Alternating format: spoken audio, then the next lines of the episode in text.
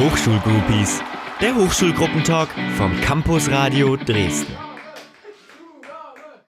Hallo und herzlich willkommen zu einer neuen Ausgabe der Hochschulgroupies. Heute ist bei mir im Studio Veronika von der Love Foundation, die noch keine offizielle Hochschulgruppe sind, aber es sehr bald werden wollen. Und wir wollen ein bisschen über den Klovember mit Ihnen reden. Hallo Veronika. Hi. Zuallererst vielleicht gleich mal zum Einstieg, was ist eigentlich die Love Foundation und was kann man sich darunter vorstellen, wenn man da jetzt zum Beispiel Interesse hätte mitzumachen? Die Love Foundation, das ist eine Organisation von vielen, zum Teil eigentlich Großteil Studenten, die sich 2013 in Maastricht gegründet hat.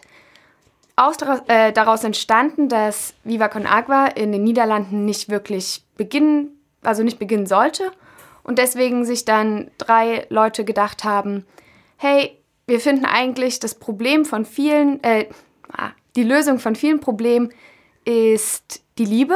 Die Liebe kann vieles lösen, kann Menschen zusammenbringen, vor allem die unkonventionelle und ganz einfache Nächstenliebe, die man hat. Und durch Nächstenliebe wollen wir Leute auch zusammenbringen, das Gemeinschaftsgefühl stärken, über bestimmte Themen reden und einfach gemeinsam miteinander friedlich leben. Was ist Klovember? Das klingt ja erstmal lustig. Was hat es damit auf sich?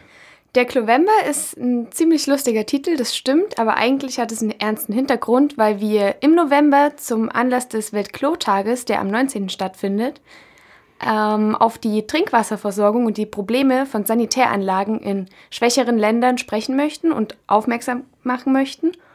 Und deswegen möchten wir den Klovember feiern und in Dresden die Leute dazu animieren, mit uns mitzufeiern. Das Ganze wird gefeiert mit einem Give a Shit Month und da werden von euch mehrere verschiedene Veranstaltungen ausgerichtet. Was genau veranstaltet ihr denn da so? Also im Give a Shit haben wir angefangen jetzt vor einer Woche mit einer Kunstausstellung. Darum dreht sich eigentlich auch der ganze Monat um diese Ausstellung. Und da haben wir letzte Woche eine Vernissage gehabt. Dazu gibt es natürlich dann auch Ende November eine Finissage. Wir machen eine Party, es gibt vom HSZ Glühwein zu kaufen. Und dann möchten wir auch noch ein Planspiel im HSZ machen. Eine Art Workshop, wo man dann auch noch mehr über das Thema Wasser kennenlernen kann. Mm, wart ihr schon mal vor Ort an einem dieser Projekte und habt geguckt, was da so gemacht wird? Also wir selbst konkret aus unserer Gruppe keine, aber das liegt auch daran, dass man solche Besuchprojekte natürlich selbst finanzieren muss aus eigener Tasche und bis jetzt, da wir halt alle noch Studenten sind oder gerade erst den Berufseinstieg haben, ist es noch nicht möglich, uns das leisten zu können. Aber die Organisatoren oder die Hauptköpfe unserer Organisation, die waren natürlich schon vor Ort und haben sich das auch angeguckt, wo das Geld landet, weil wir großen Wert auf Transparenz legen und da muss man natürlich auch mal nachprüfen. Okay. Und wie wollt ihr da Geld sammeln für? Äh, zum Großteil natürlich durch die Veranstaltung, durch Spenden, aber so besonders wirken die sich natürlich dann nicht aus. Deswegen haben wir eine ganz super tolle Ausstellung vorbereitet, in der auf Klodeckeln verschiedene Künstler was draufgemalt haben und man kann diese Unikate erwerben. Und der Erlös dieser Klodeckel geht dann zu 100 Prozent an die Orte, wo sie dann auch wirklich gebraucht werden, um richtige Klos zu bauen. Was passiert denn mit den Geldern? Sie gehen direkt an Viva Con Agua und was und Viva Con Agua sind dann selber vor Ort oder wie läuft das? Also die Gelder, die gespendet, äh, die gespendet werden, die sammeln wir und schicken dann konkret an Viva Con Agua schickt es an die Welthungerhilfe und wir selbst, wir schicken das an Semavi. Das ist das niederländische Äquivalent der Welthungerhilfe. Und über die wird dann koordiniert, an welche Projekte das Geld kommt. Okay, das sind jetzt schon relativ viele ähm, Schritte, sag ich mal, die das Geld so durchläuft. Wenn man es mal kritisch nachfragt, habt ihr mal ähm, quasi überprüft, wie viel dieser Spenden dann auch letztlich dort ankommt? Also konkrete Zahlen, die kann man auch online nachsehen. Da gibt es die ähm, Webseite von Semavi, also seitens der La Foundation kann ich das jetzt sagen, ähm, gibt es die Seite, wo dann konkret auch die Ausgaben dastehen. Natürlich ist der Beitrag, den wir leisten, nicht allzu hoch, weil wir keine Riesensummen sammeln können. Aber unserer Meinung nach ist jeder kleine Schritt, jeder kleine Stein, selbst wenn es nur darum geht, dass wir alle zusammenkommen und in Dresden schon eine Gemeinschaft bilden, ziemlich großer Impact. Wir arbeiten sozusagen ein bisschen nach dem Butterfly-Prinzip. Und, ähm, und also wir machen das so, dass wir die Kosten, die wir zum Beispiel haben, wenn wir jetzt zum Beispiel eine Veranstaltung machen. Natürlich auch irgendwie decken müssen, weil das sind ja alles unsere Privatausgaben. Aber da arbeiten wir nach einem ganz klaren Prinzip, dass wenn jemand spendet und das Geld wirklich als Spende ähm, uns gibt, dann werden damit natürlich keine Kosten gedeckt. Die Spenden, die werden separat abgerechnet und dann zu 100 Prozent an Samavi geschickt. Und wenn es jetzt aber so Geld ist, was man zum Beispiel durch den Eintritt mit reinnimmt, dann haben wir das Prinzip, dass wir 80 Prozent nach Semavi geben und 20 Prozent werden dann innerhalb des, wir nennen uns Hubs in den einzelnen Städten, weil wir sind in unterschiedlichen Städten vertreten. Dort wird es dann wieder refinanziert. Also es geht nichts in unsere eigene Tasche und wird dann wieder für Sticker, Flyer, Poster, alles Mögliche wieder neu ausgegeben. Okay, super. Das war jetzt ja eine sehr detaillierte Ausschlüsselung. Vielen Dank. Was passiert, wenn jetzt der Clovember wieder vorbei ist? Habt ihr dann schon ein neues Projekt auf dem Schirm oder? Äh, unser neues Projekt wird wieder eine Party sein, weil wir eigentlich sehr gerne Partys machen, so wie auch jetzt nächsten Samstag. Und da haben wir das TBA angepeilt, da mal wieder eine zu machen. Das wird dann wahrscheinlich Anfang nächsten Jahres sein, weil, wie gesagt, wir sind alles Studenten, wir machen das alles ehrenamtlich. Und versuchen gerade dann auch jetzt die Weihnachtszeit dazu zu nutzen, als Gruppe uns zu stärken, neue Leute kennenzulernen, neue Mitglieder zu finden, die Lust drauf haben, einfach ihre Kreativität mit in die Love Foundation zu stecken. Okay, das war das Stichwort eigentlich. Wie kann man bei euch mitmachen? Bei uns kann man ganz einfach mitmachen. Man kann uns einfach anschreiben. Man kann uns bei Facebook anschreiben oder auch über unsere E-Mail-Adresse dresden.lovefoundation.org. Wir haben auch eine Webseite, da gibt es ein Kontaktformular.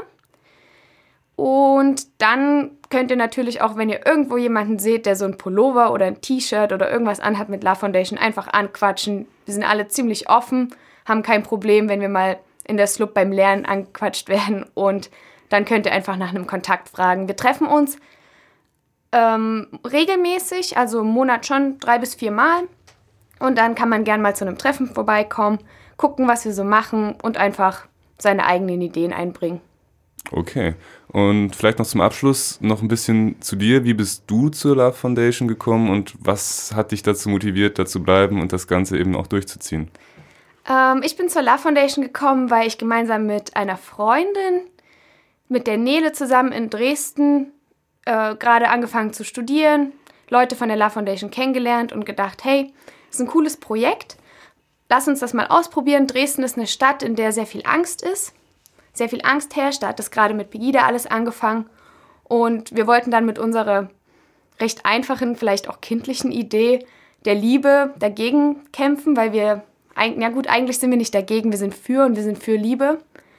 Und deswegen haben wir gedacht, hey, lass uns das mal ausprobieren, ein paar Freunde einladen, mal schauen, wer kommt.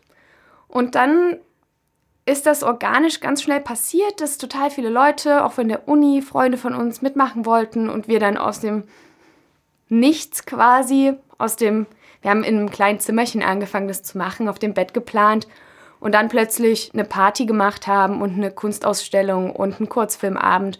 Und es hat so viel Spaß gemacht, dass man jetzt mittlerweile nach den ganzen Erfolgen eigentlich auch gar nicht mehr loslassen möchte. Und das, was mich an der La Foundation am meisten fasziniert und am allermeisten Spaß macht, ist, dass wir ein globales Netzwerk sind.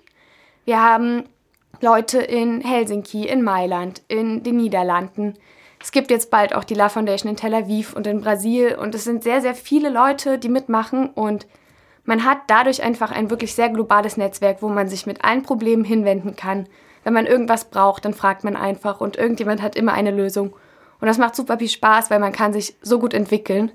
Ist auch wahrscheinlich gut, um Kontakte zu knüpfen, ne? international. Genau. Aber wart ihr schon mal auf so einem Treffen der verschiedenen Hubs? Ja, es gibt äh, mittlerweile jetzt auch zweimal jährlich ein Netzwerktreffen. Das wird nächstes Jahr im April in Mailand stattfinden. Also wer Lust hat, ist herzlich eingeladen.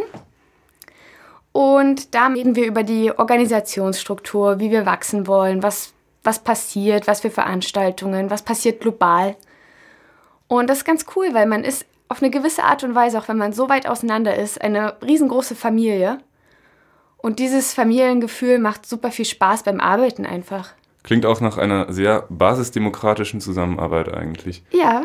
Ja, das ist schon eine sehr ideale Form der internationalen Zusammenarbeit. Und ja, ich hoffe, dass zu eurer Vernissage und auch zur Finissage und eurer Party nächste Woche sich noch einige unserer Hörer finden, die da vielleicht jetzt Interesse haben. Vielleicht möchtest du noch mal kurz die Daten sagen und wo? Die Klodeckel, die könnt ihr natürlich jederzeit sehen. Die sind, äh, die hängen im Falschen Hasen in der Rudolf-Leonhard-Straße. Und da könnt ihr die euch angucken und wenn ihr euer Klo verschönern wollt oder vielleicht noch jetzt schon nach einer Weihnachtsgeschenkidee sucht und eure Eltern vielleicht einen neuen Klodeckel brauchen, dann könnt ihr auch einen erwerben und jemand anderem für ein Klo helfen. Und die Finissage wird dann am 26. stattfinden. Okay, super. Vielen Dank für deinen Besuch, Veronika. Und vielen Dank für die Informationen zur Love Foundation. Das war eine neue Folge der Hochschulgroupies. Bis bald. Schaut demnächst wieder vorbei und tschüss. Dankeschön. Campus Radio im Netz unter campusradio Dresden.de